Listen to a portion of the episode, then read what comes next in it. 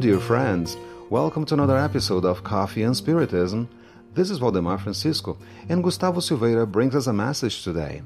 It is taken from a book psychographed by Francisco Cândido Xavier called Servidores do Além, Servants of the Afterlife, chapter 5, entitled You Are Very Important, in which Emmanuel says, and we quote, Nobody can claim they are insignificant or worthless in order to avoid getting down to helping in the progress of the world. The impermeable stone can be used in the foundations. The rough sand is an important element in the construction. The bitter medicine can bring about miraculous cures. Present evil could turn out to be just a dark veil that covers future good. There are people who claim that because of their imperfections, they can't be of any use to the dissemination of the gospel. However, they seem to have overlooked one important fact that is, the destiny that awaits the faithful does not lie in their hands. A slab of marble left in a vacant lot is just a worthless stone, but in the hands of an artist it will become a masterpiece. An abandoned hoe is nothing but useless trash, but in the arms of a good farmer it becomes a precious tool responsible for our daily bread. In itself, a swamp is a fetid and decaying place, but with the assistance of a fruit grower, it will grow what is necessary for our lives.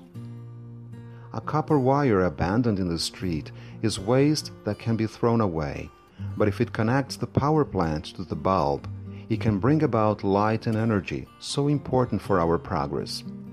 We can't rely exclusively on ourselves, insignificant thinking atoms that we are. But if we accept the guidance of Jesus in our lives, our experience will be undoubtedly rich in blessings from the Divine Master. We are unimportant shadows because of our past, but if we try to connect to Christ's energy, the needle of our compass will point to horizons of true light in our favor. Do not consider yourself to be only what you can see in the mirror. Let's see ourselves in the company of Christ so that He may be in us. A leading zero will always be nothing, but if you add a zero to the right of a number, its value is important, ascending to the infinite. Let's bear in mind that Jesus is the divine unit, and let's place our existence on the right hand side of our Lord and Master. Unquote. Gustavo points out that Emmanuel is trying to make us understand something very simple that we are reluctant to realize. There is a reason for absolutely everything in the creation. As he remarked in the beginning of the message, nobody can claim that they are insignificant or worthless in order to avoid getting down to helping in the progress of the world. The impermeable stone, so useless in the beginning, is an important part of the foundations. The worthless sand is an important element in the construction of magnificent buildings. The bitter medicine someone may despise can bring back our physical well being. What is seen as evil now, sooner or later, can be seen as a force for good. Nothing is useless in the creation. Everything has been created for some reason, for the benefit of something or somebody.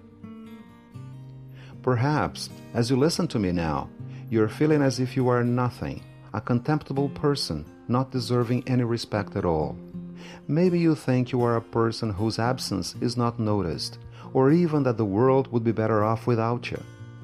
Maybe you believe that you are a good for nothing as well as a burden to many people. If that's the way you feel, Emmanuel's words may be of use to you. Let's quote again what he has just said. We're mere shadows because of our past, but if we try to connect to Christ's energy, the needle of our compass will point to horizons of true light in our favor. Do not consider yourself to be only what you can see in the mirror. Let's see ourselves in the company of Christ so that He may be in us. A leading zero will always be nothing, but if you add a zero to the right of a number, its value is important, ascending to the infinite. Unquote. How important we are is not the reason why we are here, because everybody is important. It is not a matter of being a contemptible person or not, for nobody can be discarded. Being always good and doing the right thing all the time does not come into question. After all, we are made of light and shadow, mistakes and successes.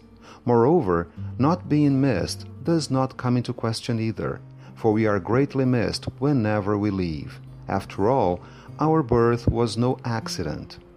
Our existence has nothing to do with that. What is important is how much we appreciate it and where we stand in relation to Jesus. Let's look to Him for guidance when we help others, when we start reading an uplifting book, when we pray, when we are talking to somebody, or even in daily activities that we perform heedlessly. But if we look at them attentively, we'll be able to see the Master in them, giving us the chance to be His arms and hands, ready to help whomever is in need. Christ is the number one, and we are the zeros. We are nothing without Him. But on His right, making an effort to be His presence when we are in the company of our family, friends, and acquaintances, we'll be able to ascend to the infinite and realize the importance we can have even if we are only zeros. Peace and love to you all, my friends, and until the next episode of Coffee and Spiritism,